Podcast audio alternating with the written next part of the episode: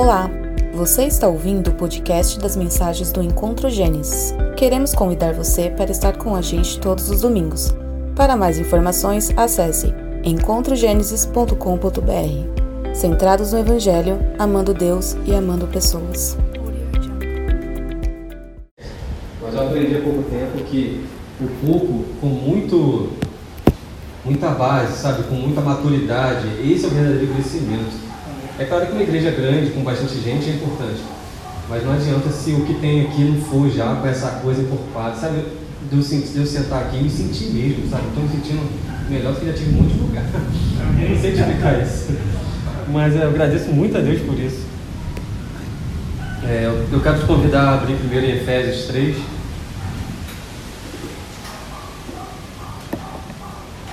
Eu não sei de você, mas sempre quando eu vou falar alguma coisa, eu sou muito provado naquilo antes. E quando é, é assim, ah, daqui a um mês, dá até dor. Porque eu já sei que vai ser sofrimento daqui até lá. Então, mais uma vez, Deus tem falado no nosso coração para que possa falar no coração de mais pessoas, entendeu? É, eu até quero conversar com o pastor sobre isso mais tarde, quero te pedir, já porta de público, né? Como eu confio naquela pessoa, do pastor, do pastor Léo, é, eu quero te solicitar uma mentoria com o pastor. Tá? É, vamos lá. Efésios 3, de 8 a 10.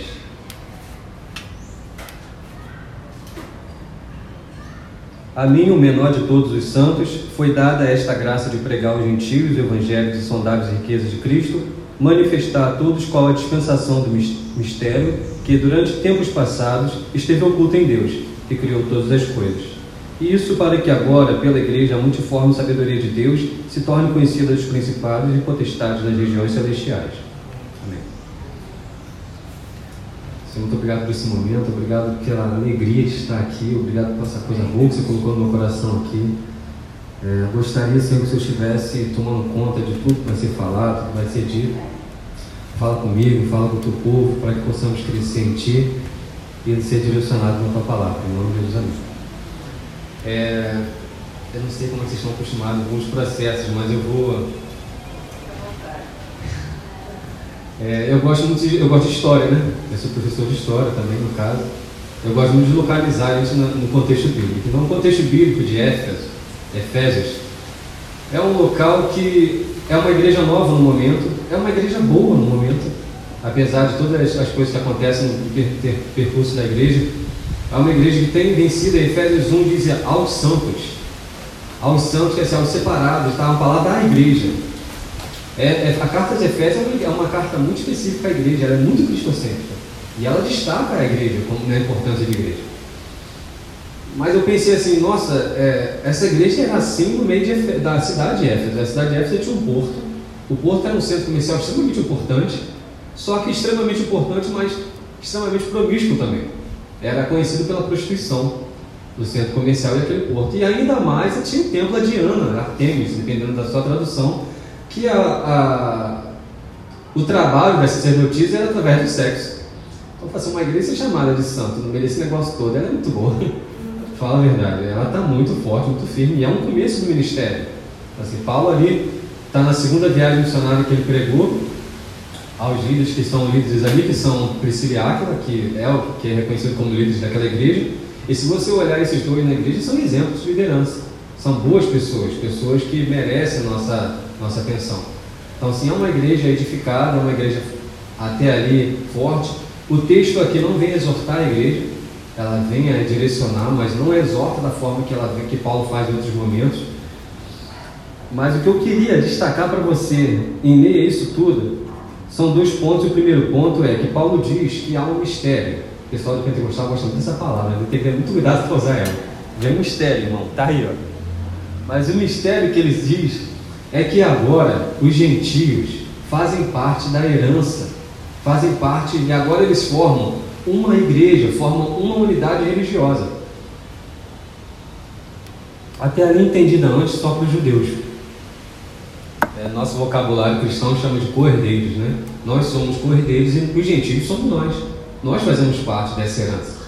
Então já é uma boa, uma boa notícia, uma boa esperança ouvir uma coisa dessa, né? você tem uma, uma herança a receber. Isso é muito bom.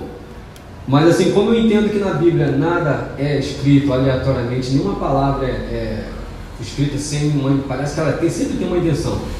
Eu já estudei um texto bíblico em Oséias, por exemplo, que uma palavra ele definia todo o livro, todo o contexto do livro. Então, uma palavra na Bíblia tem extremamente significado.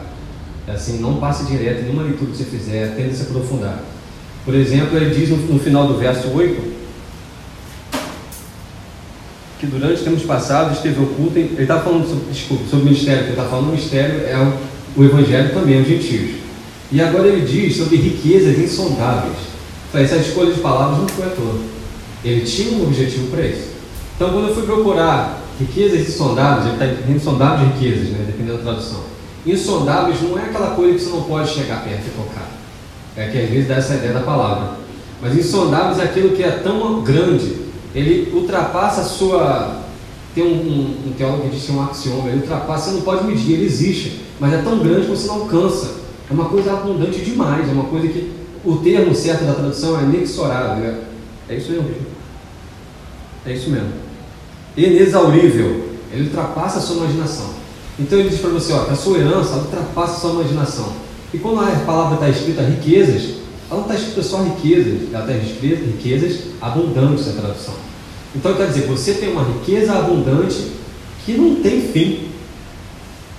E Paulo se sente muito feliz porque ele, ele diz no texto que ele se diz muito feliz de ser alguém que é responsável por dar essa, essa mensagem, essa palavra. Só que nós temos um problema muito sério de entender valores e riqueza. O termo riqueza, por exemplo, quando a gente vai estudar essas palavras insondáveis, que ultrapassa a nossa, a nossa mente, a gente fica assim, o que, que ele está querendo dizer? O que, que o pastor está querendo dizer? O que, que o Paulo está querendo, o apóstolo Paulo quer dizer? É... Nós temos dificuldade de entender valores. Por exemplo, é... pode contar a história aqui, não? Porque eu estou aprendendo a ser ortodoxo. eu tinha que ter pesquisado isso antes, cara. Eu sou meio batista pentecostal às vezes. Eu, tipo, eu, eu tenho que falar a verdade para você. Eu uso até coisa de fogo as crianças, às vezes. Mas eu vou, vou melhorar. No sul dos Estados Unidos, na época da escravidão, um, um senhor se afeiçoou tanto a um escravo que ele criou uma amizade de amor. E, quando, e antes de falecer, ele chegou para o advogado: olha só, é, vou fazer um documento aqui, você vai lavrar para mim, e coloca para. Eu, eu, quero dar a esse escravo meu 500 mil dólares. Eu não sei o que é 500 mil dólares hoje, muito menos naquela época que valia muito o dólar. Você está entendendo a, a coisa extrapolada que é isso? E beleza, foi feito, o senhor veio a falecer, já esperava, e o advogado chega para o escravo e chega só, o meu senhor, o senhor tem direito a 500 mil dólares. O senhor pode ir lá buscar, está no banco. E a reação do advogado foi muito estranha, porque o cara nem ligou. 500 mil dólares, meu já estava pulando. Só de ansiedade, mas tudo bem. E passou um tempo e aquilo incomodou, e daqui a pouco o banqueiro, olha, um banqueiro, se ligou e falou assim: não, tem uma coisa errada, eu tenho que lá avisar esse senhor que ele tem 500 mil dólares no meu banco para ser pego. Falei, tira. E ele foi lá e falou com o meu senhor: o senhor tem 500 mil dólares para tirar dali. Aí o, o, o ex-escravo, que agora não tem nem como pensar em ser escravo com 500 mil dólares, ele olha para o senhor, para o banqueiro e diz assim: Eu posso comprar um saco de farinha de milho com isso? O saco de farinha valia 50 centavos. O que, que ele quer dizer? Ele não tinha noção nenhuma de valores. O único valor que ele já chegou ao extremo de ter na mão foi 50 centavos. Nem eu sei o que significa 500 mil dólares, muito menos aquela pessoa na época. O que quer dizer com isso? Eu vim comendo um monte de areia pelo caminho nesse aí. Da mesma forma que ele tratou aquele valor, nós tratamos as riquezas soldados do Evangelho.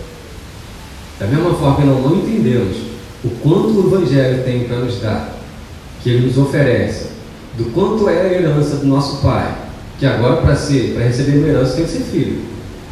Entende? Nós somos cordeiros e por isso recebemos a herança. A mesma herança que nosso Pai tem para nos dar, nós não entendemos o valor. Porque a gente, assim, a gente pode ridicularizar esse senhor, esse escravo que recebeu essa, essa, esse valor, mas ainda assim vivemos no mesmo contexto. É, existe um autor chamado John Piper, eu acredito que o pastor conheça, ele assim, vai muito abaixo da sua nível, assim, então eu fico até com vergonha de citar, mas ele diz que nós perdemos muito da plenitude, da satisfação, do desejo, porque aceitamos faz, saciar a miséria que o corpo humano, que a carne pede. E nisso, ele está falando assim, é, nisso perdemos a noção de valor. Nós preferimos saciar um desejo carnal ali do que viver a plenitude da, de uma vida sexual no casamento em tranquilidade. E é mais do que isso, não é só a questão física, ele fala a questão espiritual também.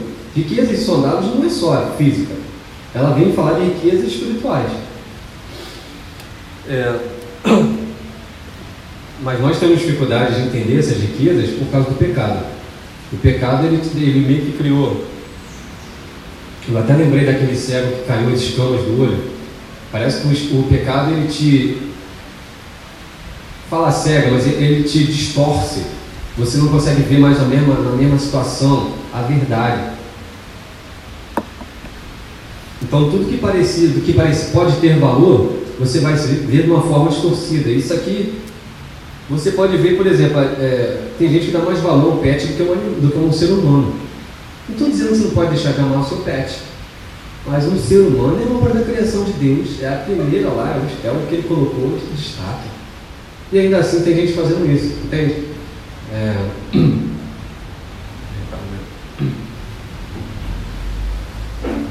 Outra questão também que o ser humano fez. Nós desvalorizamos o Evangelho. Pegar já estava usando. Né?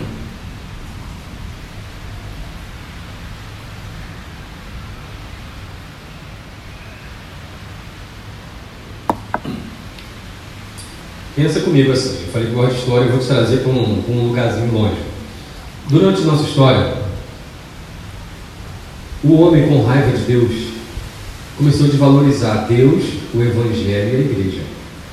Com o tempo, vou te dar um exemplo de um cara que talvez você conheça, não sei se é de esquerda ou direita, só me perdoe falar sobre isso aqui. Eu não, eu não direciono ninguém dos adolescentes ou aluno na escola se é direita ou esquerda. Eu só apresento os fatos e deixo eles se virar. Mas, por exemplo, você sabia que Karl Marx tinha uma família cristã? A mãe, e a mãe e o pai dele eram cristãos. Só que ele criou uma raiva tão grande com a igreja, com a igreja, que ele ficou com raiva de Deus. Por quê? Era aqueles pais fissurados todo dia na igreja, todo dia lá rodando, todo dia, e todo dia, e a família esquecida. Esse foi essa pessoa. É claro que uma, uma colocação minha, revendo os fatos. E essa pessoa criou uma relevância na sociedade, na questão biológica. E ela trouxe para o mundo essa coisa de, olha só, Deus não merece essa meu, minha atenção. E começou a desvalorizar. E achar outros que desvalorizaram Deus. Depois da guerra, o ser humano botou a culpa na guerra em Deus. Não sei se vocês sabem desse contexto, mas o ser humano falou que foi Deus o culpado da guerra, o culpado das mortes. Porque era tudo feito em nome de Deus. Claro que com o pecado do ser humano distorcido, a verdade foi distorcida. E essas pessoas, com o período, com o período passar do tempo, começaram a olhar o Evangelho com um olhar denegrindo. E o próprio, os próprios cristãos, se pode assim dizer, denegriram o Evangelho. É, e pode citar que é antiético, mas é, é ruim. Mas alguns pastores são piores referências na sociedade. Alguma pessoa falar sobre corrupção vai indicar um pastor. E isso acaba com a igreja e com o Evangelho. E isso é uma, uma boa, falar como antigamente, né, como minha avó dizia, um prato cheio para quem quer falar mal. Então, assim, pessoas como esse senhor que eu citei, como esse ideológico, ele criou meios e teve recursos de manipular algumas pessoas, de certa forma, a pessoa olhar hoje o Evangelho e falar assim: o Evangelho não é tanto aí. O Evangelho não merece minha atenção. Né? Olha, quando olha para o Evangelho, olha para aquelas pessoas de uma referência. Né? E, sabe, e já começa a a perceber o Evangelho assim. Hoje, o nosso Evangelho, não sei se eu posso dizer nosso, mas no contexto geral que o mundo entende o Evangelho, é claro que existe os santos, graças a Deus, e a igreja nunca vai ser destruída, a gente sabe disso, porque é de Deus, veio o cabeça Cristo, o próprio Efésios fala isso, então não vai perder isso. Mas nós começamos a criar um evangelho que seja utilitarista, um evangelho que seja útil para mim, eu só vou naquela igreja do pastor El se ela me der boas pessoas para encontrar. Só se tiver pessoa bonita. Ou tiver um culto maneiro com calor, com rodando, ou com tudo escuro, ou com luzes brilhantes. Eu só vou naquele evangelho se ele me mostrar é, como lidar com o meu dinheiro. E hoje é diferente, hoje a prosperidade é prosperidade emocional, né? Não é só uma prosperidade financeira, é emocional. Criou-se outra prosperidade. A gente é muito doido mesmo. É, mas a gente começa a ver o Evangelho que só serve para mim, ele tem que servir para mim. E a gente perde a gente não serve, né? A gente tem que servir para mim se ele for assim. Irmãos, o Evangelho é para isso? Ele até serve para isso. Fala assim, ah, eu vou lá naquela igreja para me libertar da depressão. Irmão, vem. Está com depressão? Não finge não, não precisa mentir não. Se abre. Escolhe um irmão ou outro, sabe? Fala assim, irmão, eu estou passando por isso. Pode orar comigo. Eu sei que é difícil. A igreja serve para isso. Mas não é o objetivo principal da igreja. O objetivo principal da igreja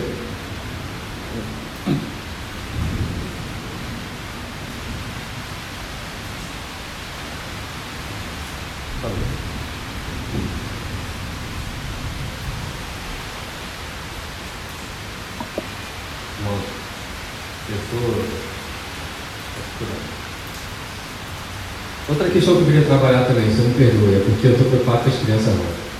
Muito.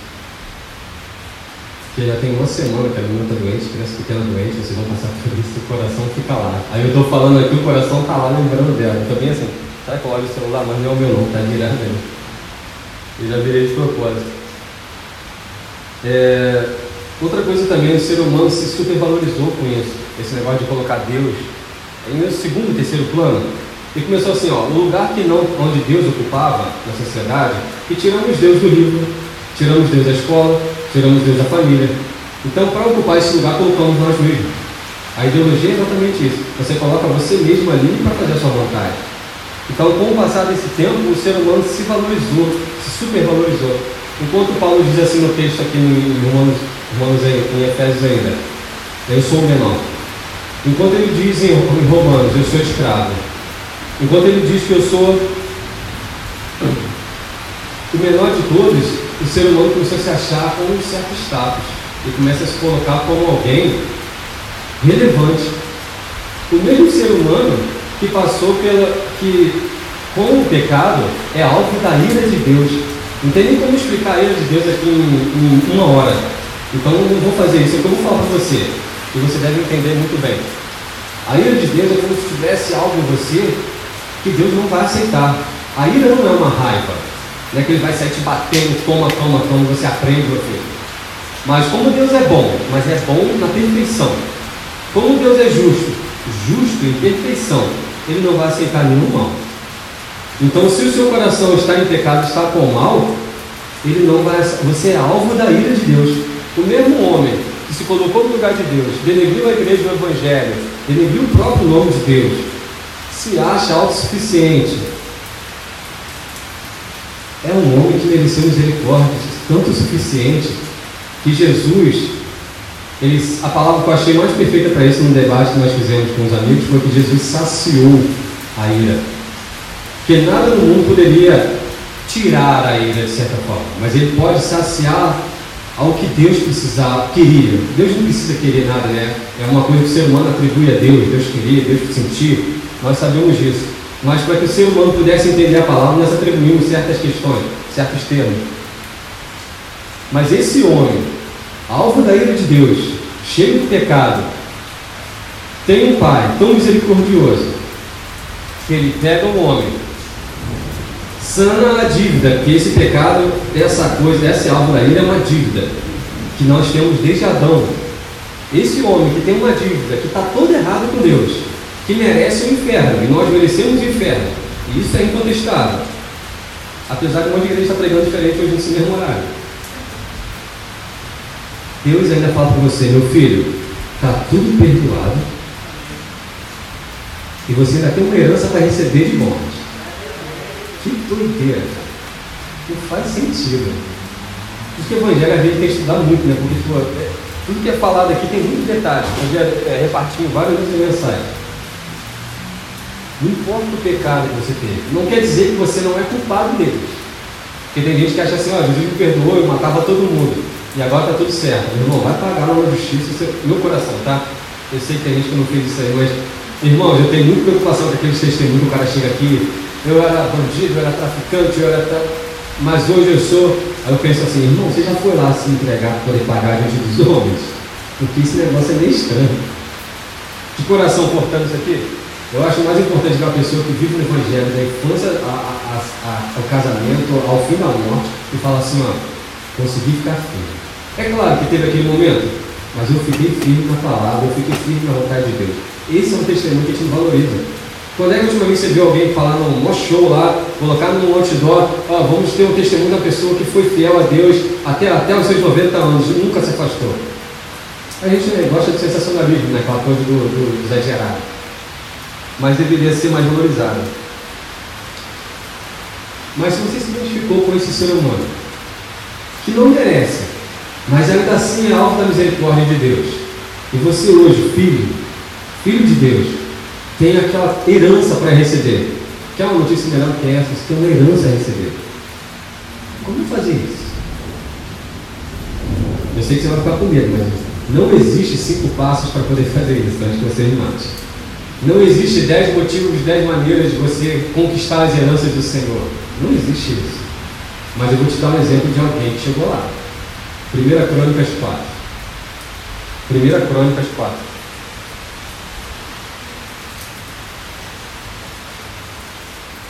Pastor, tem, tem, tem tudo tempo Quanto tempo eu tenho?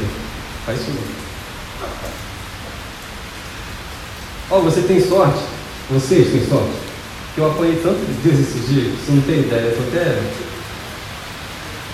1 Coríntios, 1 Crônicas 4, 9 e 10. Um negócio muito doido vir para o Velho Testamento em vez de fazer ao contrário, né? Normalmente é ao contrário, ela pega ali e vai lá e resolve no Novo Testamento.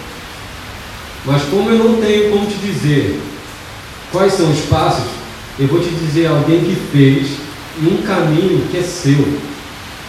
Se você tem a herança para receber, a herança é uma como Deus quer fazer contigo. Fala assim, ó, pastor Léo é pastor. Caramba, eu quero ser pastor. É a herança que Deus tem para você. E você pode estar sofrendo na sua vida por querer ser algo que Ele não quer que você seja. E Ele quer te dar algo que é muito maior para você, que vai crescer e produzir muito maior em você, e você está perdendo essa chance. Entende isso? Então não existe fácil para chegar no mesmo local. Porque ele foi vocacionado no caminho. E o caminho foi muito tempo. Começa de muito tempo sem a gente saber. Começa naquela vez que você foi ter a primeira chance e ficou, meu Deus, o que eu estou fazendo aqui? E não sabe nem, chega a ficar cego tanto medo, sabe? E isso tudo acontece com o período, é, com os livros que você vai estudando, com as pessoas que vai colocando do seu lado. Isso é uma vocação, sabe? Ele vai te ensinando devagar cada coisa que ele tem para você. Mas talvez você queira, esteja precisando receber de Deus a herança que ele tem para você. E não é só espiritual, é, é física também. Acredite, parece um negócio de prosperidade bem louca, né? Mas o que, que eu estou falando para você é algo que eu vivi esse ano. Vocês estão falando para pedido de oração assim, ó. Eu quero, é que Deus proveu, é que você pai. Caraca, esse negócio está no meu coração esse ano todo, graças a Deus. Cara, esse texto aqui foi uma experiência com Deus minha. Isso nem falar aqui agora não, mas já que estamos aqui, e ele falou que eu tenho tempo. Esse texto é uma experiência com Deus duas vezes a mesma experiência, o mesmo texto, em oração. Então, assim, você quer receber a herança? Primeiro, seja filho, realmente filho. Seja aquele filho tão íntimo que o pai conta tudo para você. Sabe quem era o primeiro filho a quem recebia a herança? Era o filho mais íntimo. Para o judeu, era o filho mais velho. Mas o filho mais íntimo da mãe lá, que recebeu na hora da herança, em vez de Esaú e Jacó, vai procurar quem estava recebendo a herança. Era o filho mais amado, era o filho mais chegado. Falando se você tiver um filho, tiver um cara que é meio rebelde, mas tiver um que é legal com você e te ama e está sempre contigo, você vai dar valor a esse. Eu sei que você vai amar os dois. Eu estou falando como pai. Eu olho para um, olho para outro, cara, que cara chato esse Theo. Aí eu olho outro, que é outro, tá pequenininha, mole, né? Eu assim, ah, que coisa fofinha, a outra pequenininha. Vai dar um abraço, coisa boa. Essa aqui eu vou falar tudo que eu quiser, vou ensinar tudo que eu puder. É claro que vou fazer com os dois, irmão. Estou dizendo aqui como o pai vai olhar para você e falar assim, ó, ele está tão perto de mim, está me buscando tanto, ele me adora tanto, ele me respeita tanto. Eu vou dar a ele o que ele merece. eu vou entregar a ele a herança. Então você tem esse momento, tem esse momento com Deus a partir desse texto. Nós vamos falar sobre ele aqui ainda, mas tem ele como uma, experiência tua com Deus, particular. E você, assim, não espere começar uma semana de oração e no final da semana ter resposta. Para tu ter uma ideia, por exemplo, a primeira experiência demorou dois anos e a, segunda experiência foi no final do ano, só, começou em fevereiro isso. No final do ano deu uma resposta. Você vê como é que o negócio é. Então, assim, é o tempo de Deus que eu vou falar. É aquele. Vamos ler o texto. 1 Crônicas 4, 9 e 10.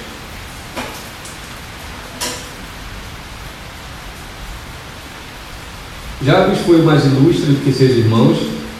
A sua mãe deu-lhe o nome de Jabes, dizendo: Porque em dores dei a luz. Jabes invocou o Deus de Israel, dizendo: É uma oração, irmãos. Ó quem me dera e me abençoe e expandisse o meu território. Que a tua mão esteja comigo, preserve-me de todo mal, para que não me sobrevenha aflição. E Deus concedeu o que ele tinha pedido. Irmãos, o cara com o nome Jabes que tem referenciador não é uma boa coisa. Não é um cara que vai ser muito admirado durante a vida, porque o nome significava muito naquele período. Né? Hoje a gente tem esse negócio de dar um nome com significado, mas as pessoas viam na pessoa esse reflexo todo dia. Se você olhar para o cara e chamar Jabes, assim, esse cara não é muito abençoado por Deus, não. Tinha isso, né? É, a mãe bota o nome porque sofreu no parto. Deve ter sofrido muito, cara. Para colocar no filho que ama. Esse contexto é um contexto de início da invasão de Canaã. Eles até já tinham conseguido invadir Canaã aqui. Invadir uma pesada, né?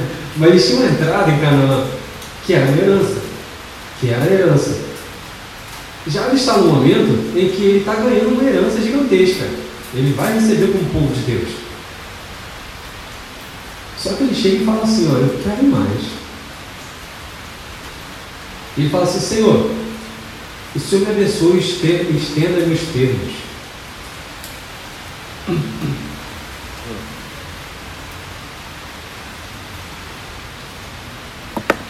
Ele parecia já ter tudo.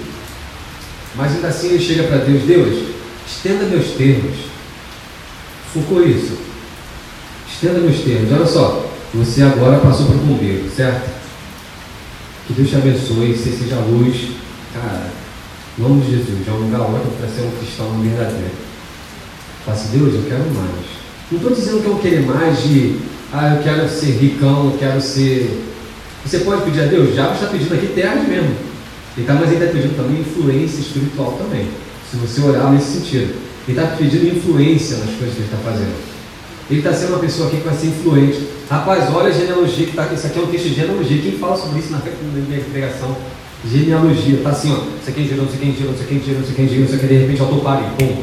Jabes invocou o Deus de Israel. Parou. Quando acaba o texto de Jabes, genealogia, genealogia, genealogia, genealogia, genealogia. Esse cara tem uma coisa diferente. Não está muito certo isso aqui. Está um negócio diferente. Se precisou ter um destaque do autor bíblico, esse cara aqui fez algo muito espetacular. E o que apresenta aqui é uma oração. Ele orou o Deus de Israel e pediu. E Deus aceitou o pedido. E, fala, e Deus concedeu o que ele pedira. O que eu estou querendo dizer como exemplo? Lá dentro, você fala assim, Senhor, estenda meus termos, e que aqui eu seja ainda um líder espiritual. Não seja só um soldado. Me dê essa oportunidade. Rapaz, Deus vai dar. O problema é que quando ele dá, ele também dá os, o caminho do ídolo para chegar. Mas ele dá assim, ó, vai passar uns conflitos, algumas pessoas vão ser contra, estou dando um exemplo. É, e você, mais uma hora, você vai encontrar alguém que se identifica contigo. Você assim, caramba. Eu estou dando bem um exemplo paralelo de uma pessoa que eu conheço. Na verdade, meu pastor, meu sogro, né, o pastor Marcos, eles fizeram isso no exército, exatamente como eu te falando. É, e começaram a identificar que achou, nossa, a Patrícia também, eu lembro do nome. Eu não lembro o nome de ninguém, mas eu lembrei dela. A Patrícia está lá dentro também e fala assim, ela também se deixou um esse trabalho, olha só, ela sempre quis fazer isso. Mas Deus está dando essa oportunidade agora, porque você pediu para que ele estendesse o que se pode fazer. Não se limite só a isso, não limite o Evangelho, não limite a sua herança. Fala assim, ó, é, eu vou ser uma boa mãe. Seja só uma boa mãe, seja a melhor mãe espetacular e espiritual possível. Seja alguém que tem um dom de palavra, tenha dom de aconselhar. De uma forma que a Bíblia te apresenta e seja uma coisa incrível. Não, seja, não pensa no seu limite, só assim, ah, eu estou satisfeito com isso. Não fique só satisfeito com o que você tem. Parece uma coisa meio estranha de falar hoje em dia, né? Eu não estou pregando a prosperidade e você quer aquela coisa que às vezes nem precisa. O que eu estou pregando para você é uma herança espiritual que você precisa ter. Fala assim, ó, eu sou um, um, membro da igreja de Encontro eu sou um membro, o que, que eu posso fazer de expandir? Senhor, mostra para mim o que eu posso fazer para crescer isso aqui. Aonde eu posso ser mais? Que meus termos sejam aumentados para que eu possa ser maior influência na minha família. Não seja só um pai, seja uma mãe, seja só um filho. Seja alguém que tem uns termos tão grandes que todo mundo da tua família olha para você e fala assim, ó, esse cara, esse é meu primo, meu, ele é referência. Eu até não estou dizendo para você mais não, tá, vou até apontar para lá. Esse cara batia em todo mundo, brincava na rua e tal, era mó mané. Que primos essas coisas, né? Mas hoje eu vejo diferente, porque ele expandiu os termos. Você tem uma riqueza para receber de Deus. Você tem uma riqueza insultável para receber de Deus. Ela vem do físico, também vem. Deus vai te dar muito mais.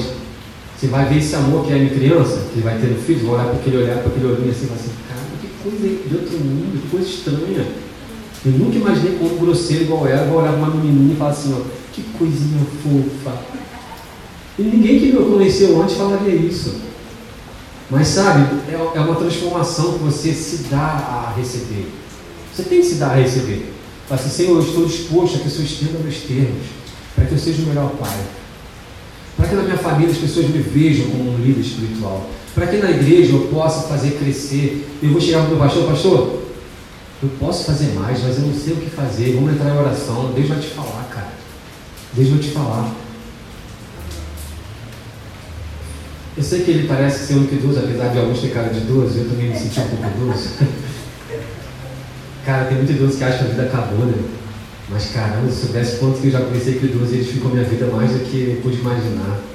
Assim como uma pessoa da, da, com a experiência de vida pode me fazer crescer. Fala assim, Senhor, aonde eu posso usar o que eu sou? Enquanto? Cara, aumenta meus termos, aumenta a minha, a minha responsabilidade Olha o que eu pedi, uma das coisas que eu pedi a Deus foi doideira. Eu falei assim, Senhor, expanda a minha mente, que eu sou muito pequenininho, eu sou muito burro. Ele faz, cara. Que doideira, mas começa ver um negócio cansaço mental, assim, tu fala assim, Senhor, eu já estou cansado, você não pediu? É assim. Ah, Senhor, estenda meus tempos para que eu possa ser um líder espiritual ou ser um líder da minha família. Aí vai começar a gente com problema. E a coisa vai começar a crescer ficar ruim. Você não pediu? Então, assim, peça e cuidado com o que você vai pedir a Deus, porque Ele dá. Cuidado com o propósito que você faz com Deus, porque Ele cobra o propósito. Cobra. Tenho certeza disso. Mas o que eu quero fechar contigo é que tenha esse momento de experiência com Deus como Jabes fez. Estou dizendo como eu não, porque eu, tô, eu sou meio mais a ninguém do que, do que, do que o resto da, da lista aqui. Mas Jabes está aqui na Bíblia apontado como alguém que recebeu uma herança do Senhor. E o Senhor concedeu o que ele pediu. É claro que ele não vai dar tudo que você pede, porque nem tudo que você pede é o que você precisa ter. Que tem coisas que você pode querer, ah, eu quero ficar ricão, você vai ser um cara que vai corromper a sua vida no pecado. Deixa eu falar assim, vou dar não. Você, ah, mas eu queria tanto, eu não vou dar, porque eu prefiro você puro e santo. Então assim, Deus não vai te dar algumas coisas. Ah, ele não vai te dar a liderança da igreja. Por quê? Porque ele vai te corromper. Pode ser que sim. Entendeu? Então pensa Deus o que ele quer te dar. Qual é a herança que ele quer te entregar? E ele vai te entregar.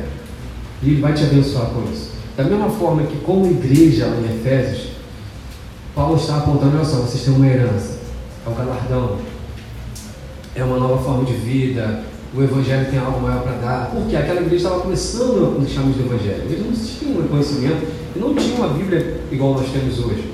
Ela não tinha todas essas sistemáticas prontas para poder saber o que fazer.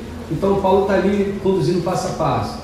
Se esse é um passo a passo de início na igreja, seja um passo a passo de início na sua vida também. Seja simples, como Jabes foi. Se não vê nada de complexo. E você chega diante de Deus, Deus, se o Senhor quiser, estenda meus termos, eu vou querer. Ponto. Faz aquele milagre, ele fala assim, você quer me curar? Assim, eu quero. Curo. Então, se Deus quiser, Ele vai fazer. Deus abençoe a vida de cada um. Muito obrigado pela oportunidade. Eu estou bem constrangido, mas é um constrangimento muito feliz, é, porque Eu apoiei muito no caminho para essa palavra aqui, para estar aqui. Aí eu falei assim, caraca Deus, por que cara? Eu falo com Deus de uma forma muito simples. Então, na hora de orar na frente de igreja, a gente tem que fazer assim, Senhor, glorioso Deus, eu tenho maior dificuldade. Mas assim, não é porque eu deixo de orar, é porque eu oro do meu jeito, né? Mas que Deus abençoe o teu caminho. Deus muito te bendiga, como diz ali o vocabulário do meu pastor. É, estou muito feliz de estar aqui. E de. Por que, eu falei isso? Falei assim, Senhor, se o Senhor está fazendo uma palavra dessa para aquele povo, é porque o negócio está forte lá, né? É, você está rindo, mas o Espírito trabalha para cima, vai fazendo, vai fazendo o negócio pum, acontecer. Mas ele vai tratando cada um. Eu estou fechando a Bíblia para ter uma experiência espiritual rapidinho, perdão. É, eu já trabalhei muito em plantação de igreja meu pai negócio de missões, né? É, Bahia, Sertão da Bahia, Minas Gerais, alguns lugares. Eu sinto o poder de Deus aqui. Eu sinto que isso aqui é o que Ele quer. Entende? Eu, tô, eu vou, você vai me tacar uma pedra, mas recebe aí, irmão. Eu sei, eu assim, não falar que eu sei as suas dificuldades, mas eu sei algumas dificuldades que é esse, esse percurso. Mas aí você vai chegar diante de Deus um dia e falar assim, eu estou te entregando o que eu fiz, assim, bom filho. O que eu te dei você fez. E você não negou. Amém? Isso é cada um de vocês. Eu falando pastor ali, mas a igreja é um conjunto. Se Deus colocou aqui é porque Ele vai te cobrar por isso aqui. Amém? É porque cobra mais o pastor, está né? na Bíblia isso. Apanha. O pastor apanha por todo mundo. Você não sabe? Mas na hora da oração a gente fica triste por todo mundo, a gente chora por todo mundo, fica alegre por todo mundo. E graças a Deus por isso, porque é esse o seu chamado. Amém. Muito obrigado.